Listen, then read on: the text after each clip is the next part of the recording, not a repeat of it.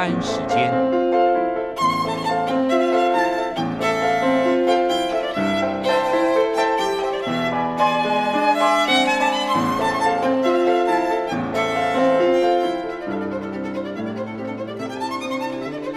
由天安门学生运动领袖王丹主讲。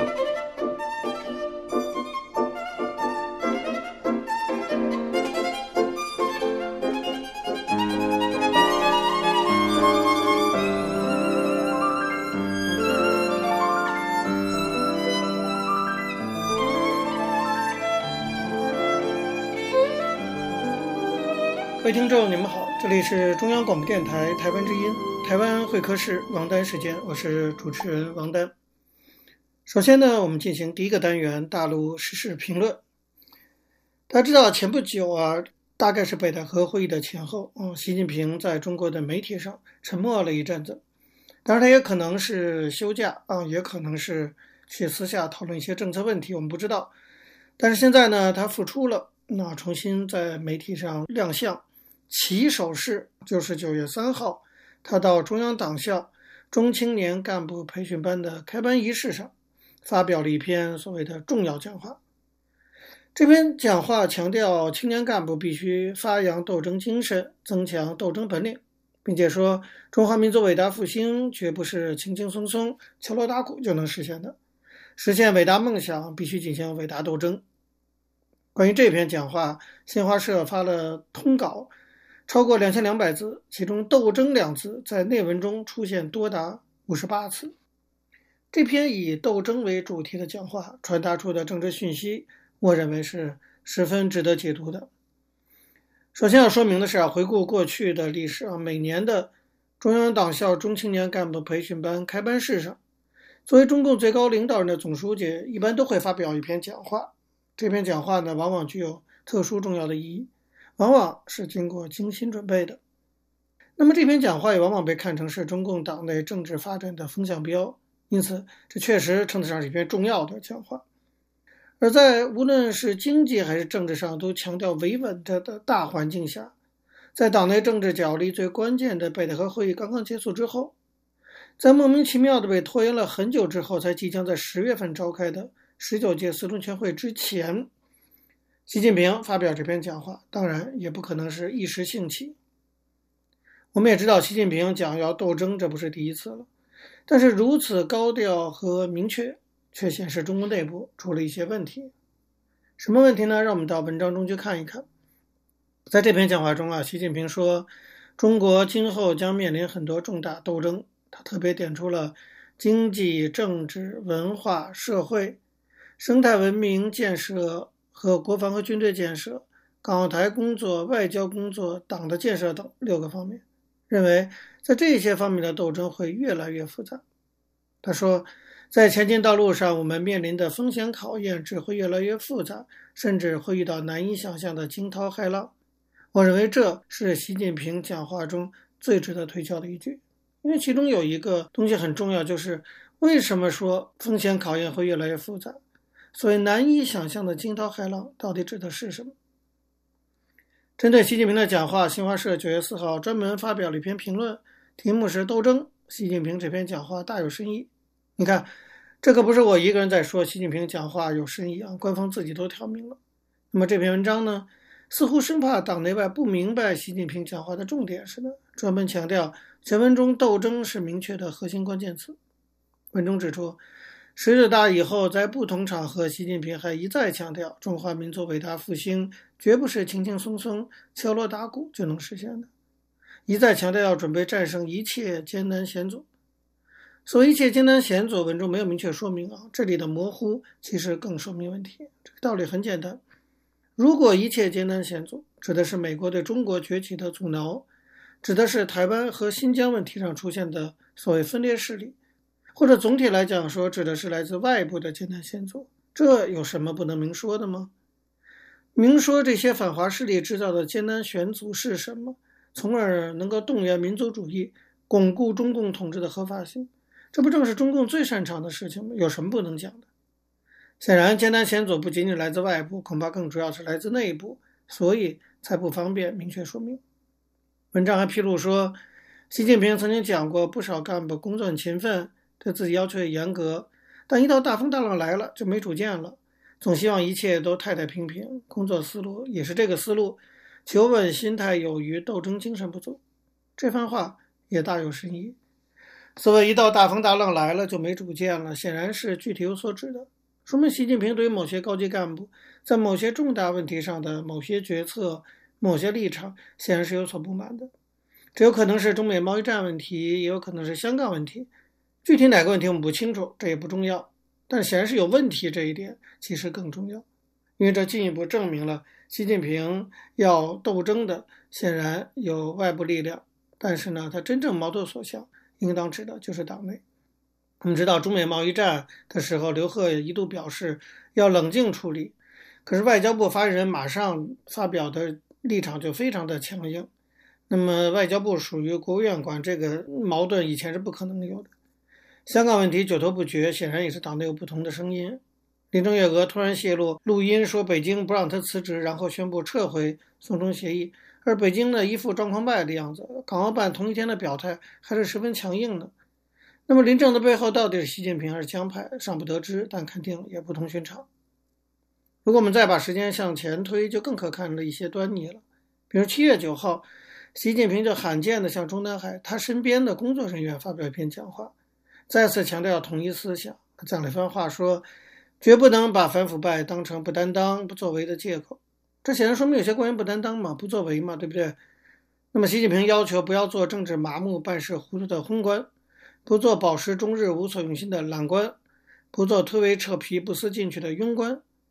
显然，习近平面对的这几种官员就是他要打击的对象，因为这些官员的这些做法，很明显的对习近平就是软抵抗。软抵抗的一个典型例子啊，就是秦岭事件。我们知道，秦岭是一个重要的生态保障区。早在两千零三年，陕西省就禁止任何单位和个人在此从事房地产开发建设、修建商品住宅和私人别墅。但是从两千零三年以来，开发商陆续在秦岭的北麓建造别墅。针对秦岭北麓违建问题，习近平二零一四年五月进行第一次批示。可是，直到二零一八年七月第六次批示以后，专项整治行动才大规模展开。截止到二零一九年一月十号，清查出了一千一百九十四栋违建别墅。这栋别墅比起来，习近平每天要面对和处理的所谓军国大事来说，其实也不是什么大事，算不了什么。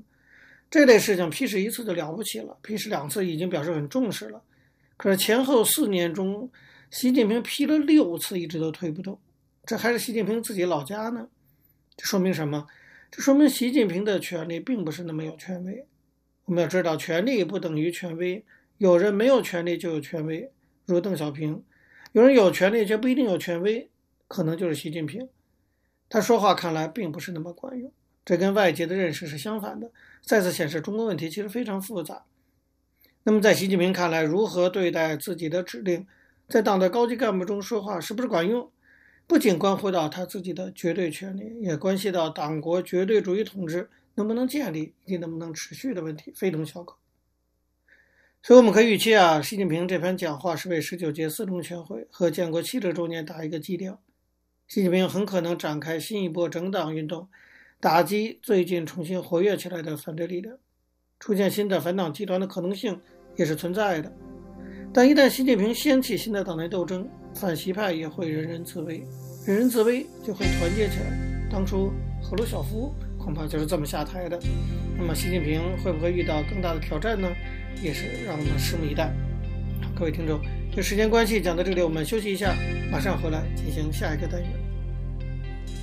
我曾经问个不休，你何时跟你总是笑我一无所有。我要给你我的追求，还有我的自由。可你却总是笑我一无所有。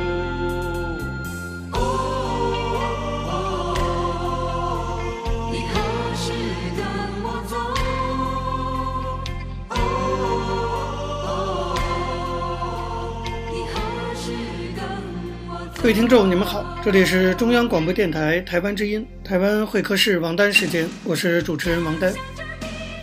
我们接下来进行的是历史回顾专栏，在这个专栏中呢，我们要根据一些当事人的口述历史，回顾一下中国改革开放走过的历程。我们根据的是欧阳松等主编的《改革开放口述史》一书。延续上周以来的内容啊，我们继续。向大家介绍当初长江三峡工程的大概的决策过程。一九七零年十二月二十六号那天，毛泽东七十七岁生日，在他生日这天呢，他写下了一个批示，说赞成兴建此坝，就是这个坝指的当然就是三峡大坝。那么毛泽东批准的第四天，三峡大坝的前期工程啊，葛洲坝工程就在。尚未做好工程初步设计的情况下，大规模开工了。由于准备不足，工作后来变得越来越被动，施工质量也发生了严重的事故。一九七二年十月、十一月，当时周恩来已经病得很重了，他还抱病两次召集会议研究葛洲坝工程问题，并且指定了林一山、张体学、严正英、袁宝华、谢北一、马耀济、沈红、王英先、连荣禄等九个人。组成了葛洲坝工程技术委员会，负责工程的建设。那么，经过充分的讨论呢，大家决定葛洲坝工程停工两年，由常办负责修改设计。当时常办呢，确定由魏廷征来负责葛洲坝工程的设计修改工作。一九七四年九月，在当时的国家建委主任古牧的主持下，审查了设计方案，葛洲坝工程在当年复工。复工以后啊，魏廷征就长期住在工地。一九七五年，葛洲坝工程基本走上正轨。一九八一年初实现截流，八一年年中通航发电。那么，早在一九七四年葛洲坝工程复工以后，三峡工程建设的问题就提上了议事日程。因为按照计划，葛洲坝工程竣工后，接着就要搞三峡大坝。为此，七十年代中期，常办根据国家需要重新开始，着手编制。三峡工程可行性研究报告。由于六十年代研究人防问题的时候，三峡的坝址变来变去，这次呢，首先要确定好三峡的坝址问题。一九七四年四月，国务院召开会议，听取有关三峡工程汇报，决定由林一山主持召开选坝的会议。在整个三峡工程的决策的过程中啊，林一山自始至终发挥了很重要的作用。那么，一九七九年五月，三峡的选拔会议在武汉的红山宾馆召开，有五十五个单位、两百多名代表参加。这些代表首先考察了太平溪、三斗坪这两个坝址和金江大堤的线段，随后开始进行讨论。在讨论中啊，有代表呢对这两个坝址的优缺点有不同的意见，所以整个会议最后未达成一致。同时，部分代表还提出了三峡工程不宜近期建设的意见。这时候就出现了主上与反上的争论，主上就是主张三峡工程上马，反上就是反对三峡工程上马。一九七九年九月，根据国务院的指示，水利部主持召开了选坝汇报会，四十多名专家与会，还是没有取得完全一致的意见。会后，水利部向国务院写了报告，除了反映了各方的意见以外，推荐以三斗坪开展初步设计。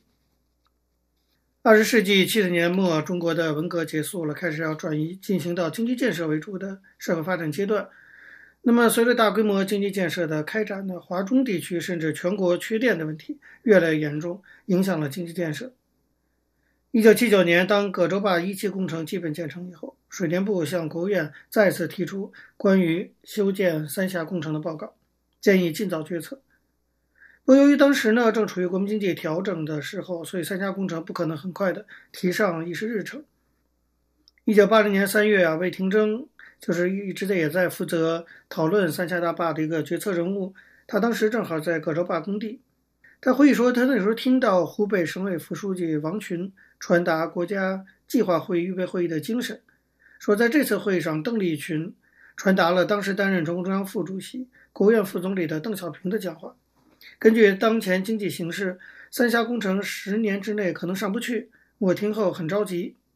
这个时候，新华社记者李永长就采访魏廷铮，魏廷铮向他讲了三峡工程的基本情况，包括规划设计、施工、设备供应、资金需求等方面的情况，以及葛洲坝工程和三峡工程的关系等。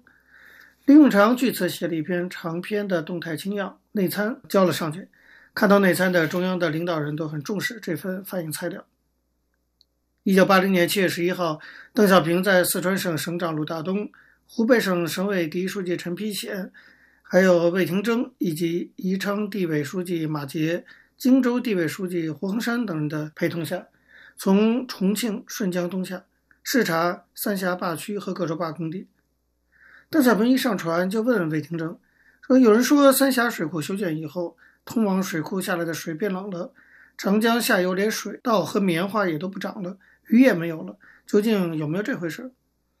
魏廷伦回答说：“长江通过水库下泄的水量年平均为四千五百一十亿立方米，而三峡工程的调节库容只有年水量的百分之八，会不断地进行交换，水温变化不大，不影响农业和渔业。”魏廷征汇报了丹江口水库建成后十几年运行的实际情况，验证说不会出现类似情况。他又向邓小平汇报了整个三峡过程研究的大概经过。工程规划设计、施工方案、设备制造、资金筹集等等问题。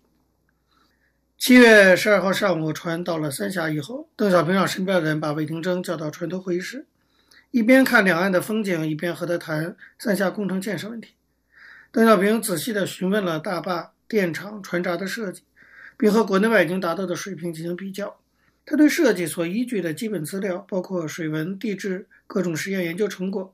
以及国内外大型水坝建设中发生过的一些重大问题，也都打听了一番，特别是和葛洲坝工程的对比，问得更加详细。他专门问到说，三峡工程会不会出现黄河三门峡工程出现过的泥沙淤积问题？魏廷征做了详细的汇报。邓小平还问到了三峡工程资金筹集问题。魏天中说，可用葛洲坝发电收入作为三峡建设资金。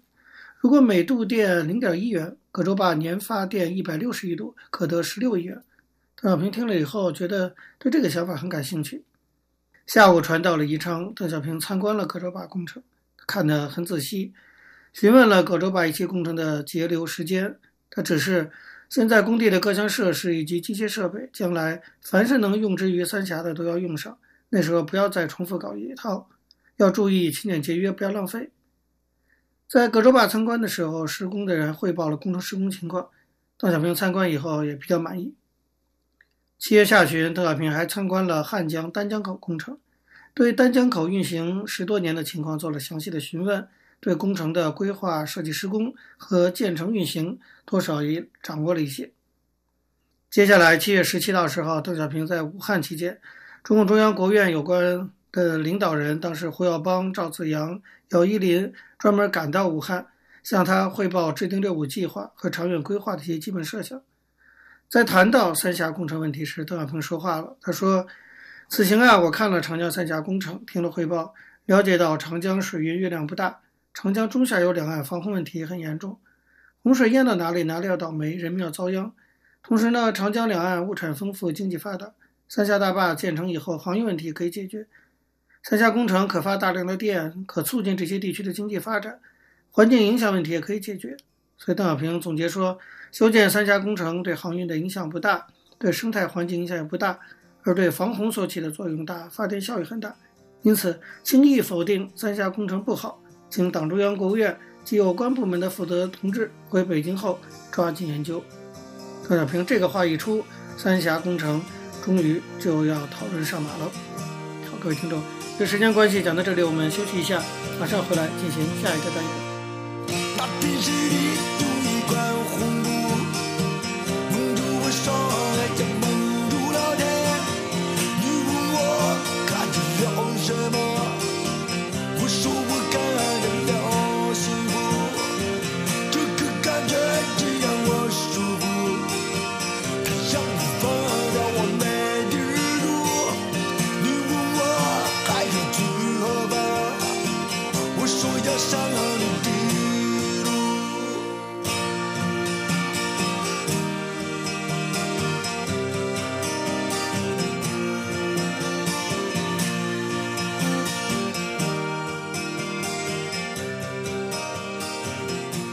各位听众，你们好，这里是中央广播电台台湾之音，台湾会客室王丹时间，我是主持人王丹。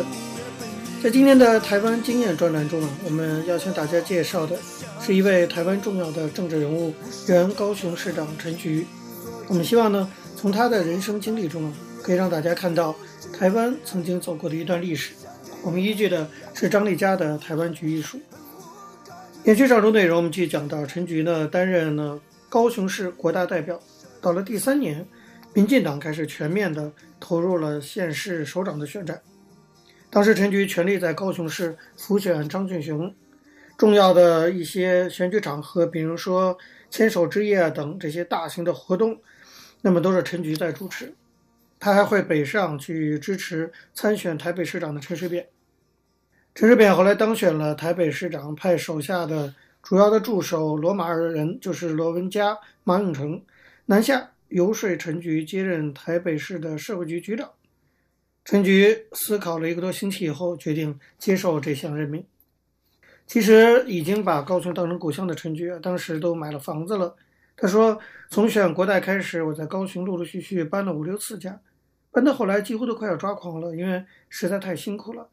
那些房子都是租的，或者朋友借我暂住。”总是无法长久，所以我下决心贷款买了房子。高雄人都喜欢住透天厝，可是当时的房价是有史以来最贵的，我只买得起公寓里的一层，差不多三十几平，格局还蛮方正的，就在中华路。即使在台北市社会局工作那段时间，我也会回高雄，回自己的家，直到现在还是住那种房子。刚开始的时候，陈菊呢，同时兼任高雄市国大代表。跟台北市的社会局局长，等到他国大代表任期届满的时候，还是经常回到高雄。高雄的社会福利身心障碍团体到了台北，也会找他讨论各项福利政策。陈菊说：“这个呢，是民进党第一次有机会在首都执政，工作虽然辛苦，但大家都很有光荣感。师傅团队在全台各地都得到高度的肯定赞赏。”提起自己在台北市政府，每个人的嘴角都是上扬的，笑得好像一朵花儿。那个时候是民进党刚刚拿着这么重要的一个阵地的时候。不过，高度获得肯定的政绩呢，还是敌不过当时台北市整个的选民结构。基本上，台北市大家都知道是蓝大于绿的，所以后来陈水扁争取连任市长呢，还是落败了。陈菊觉得这非常难以想象。他说：“这样的结果对民进党、对市府团队、对我的打击都非常大。”因为日也拼，夜也拼，结果却仿佛逃不过作死也无效的政治宿命，实在令人很沮丧。可是第二天回到我的办公室，我找来所有的主管，希望他们将重要业务整理出来，让继任者可以很快进入状况。不能因为我们要离开就随随便便，这对台北市所有需要照顾的人才是正面的。陈菊回忆说，那时候大家都哭得很厉害，因为没有想到我们是这样来，又是那样的离开。他说。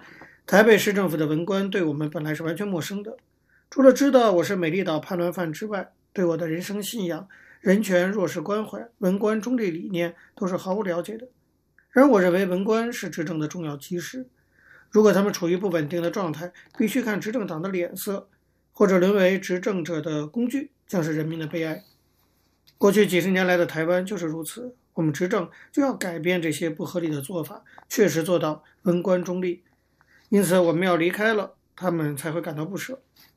内心有点失落的陈菊还是回到了高雄。他说：“人生的境遇很难讲，绕了一圈又回到高雄，我觉得就像是回家疗伤。”这个时候呢，在高雄担任高雄市市长的是民进党另一位大佬谢长廷。他看陈菊现在回来了，失业了，要请陈菊加入高雄市市府的小内阁。陈菊一开始啊，觉得转换跑道，希望到民政局推动不一样的工作。那么谢长廷也答应了，还把团队的名单做了调整。不过消息传开以后，高雄市的社会福利团体竟然联名抗议，他们坚持认为陈菊还是最适合做社会局的工作，对于他可能转往民政局表示非常的失望，大家都很舍不得他。民间团体的这种反应超乎预料，所以到了第三天啊，陈菊经过慎重的思考，主动打电话给谢长廷。说很对不起，那我还是到社会局好了。陈菊也舍不得离开这个工作了很久的岗位，因为他有了台北市社会局的执政经验，在高雄，陈菊可以说就驾轻就熟了业务上。不过呢，他发现北高两市的资源相当的不平等，比如说，台北市社会局每年有一百多亿的预算，高雄市几乎不到一半，社工的规模也只有台北市的一半。不过，陈菊认为，妥善运用有限的资源，高雄市还是可以积极发挥自己的特色，呈现比台北市更好的品质。而民间力量就是他最强的后盾。陈菊说，高雄市政府跟民间团体的关系与台北有很大的不同。台北呢，比较多的是业务关系，但南台湾的高雄人情感很浓烈。即使我离开那么久，他们的热情就如同昨天一样。这就是人民的在地性格，充满了热情。就这样，陈菊在高雄市社会局展开工作。高雄市的老人关怀、社区发展、弱势妇女照顾、殡葬改革等，都有自己的一片天空。陈菊回忆说：“令我非常难忘的是为精神障碍者开辟菜园。”我们请建设局将闲置空间交给我们，在当地的金狮湖开辟了庇护花园菜园，这在南方是第一个。他们第一次捡向日葵的喜悦表情，到现在仿佛还在我面前。接下来，陈菊在他的社会局长任内面临了一个非常重大的挑战，当然这个挑战也充分展现了高雄性格，那就是九二一大地震。大家知道，九二一大地震是非常惨重的一次灾难，台湾死了好几千人。那么陈菊说回忆说，当时台中县、南投县是灾情最严重的两个地区。台中县政府的刘世芳、许传胜跟我通了电话，南投县则是陈婉珍在那里。我了解他们的需求，马上透过电台展开呼吁。高雄市成为第一个站出来呼吁大家援助九二一救灾工作的地方政府，人力物力资源也是第一个到达九二一地震灾区的。陈局回忆说。来自高雄市各界的捐款有十几亿，物资堆积如山，市政府整个中庭全都满了，外面摆满了。为了整合资源，社会局扮演很重要的角色。透过接受媒体访问，让大家知道现在灾区最需要什么。人民的热情超乎想象。例如，我们呼吁大家不要再送旧衣服，改成需要棉被，结果市民马上又送了一堆棉被。每天都有二十几辆车子将物资送到灾区。上午宣布需要捐血，中午血库就爆满了。我们可以看到整个南台湾对九二幺灾区的支持，台湾民间的力量，那种爱的力量，非常非常令人感动。当时的高雄市市政府广场就像一个大规模的群众运动似的，到了深夜十二点多了，还有上万民众等在那里，准备随时听候指挥，跳上车子就去帮忙。面对高雄人这么大的热情，陈菊呢，反而必须拜托大家说：“哎呀，夜深了，还是请大家回去吧。”他回忆说。除了物质的供应，还有一个大家想象不到的，就是殡葬工作。许传胜打电话给我说，许多往生者因为地震遭受过重压，加上天气很热，尸身不能久放。可是灾区却某些不孝的殡葬业者垄断，不晓得高雄市能不能帮忙？我说当然可以啊，只要有车子可以运送过来，一切都由我们社会局负责。所以他们就把往生者从东市送来，我们的殡葬处特别设了个服务区，洗身火葬都完全免费。相对于灾区有人趁火打劫。整个高雄的殡葬业联合起来，跟社会局合作，发挥爱心，实在是令人感动。因为平常替往生者洗身等工作的收费并不便宜，当时有些赈灾遗体凄惨的状况，真是一言难尽。但是他们都不收钱，表示很愿意为罹难者服务。这就是高雄精神。我们刚才讲的高雄在地性格的一些表现，这次九二一的救灾工作中充分的展现出来了。好，各位听众。由于节目时间的关系，今天的台湾会客室王丹时间到这边结束了。非常感谢您的收听。如果各位听众对我们的节目有任何的指教，可以写信到台湾台北市北安路五十五号王丹收，或者发电子邮件信箱到八九六四 @rti dot org dot tw 给我。我是王丹，下次同一时间再见。没有烟抽的日子，没有烟抽的日子，我总不。在你身旁，而我的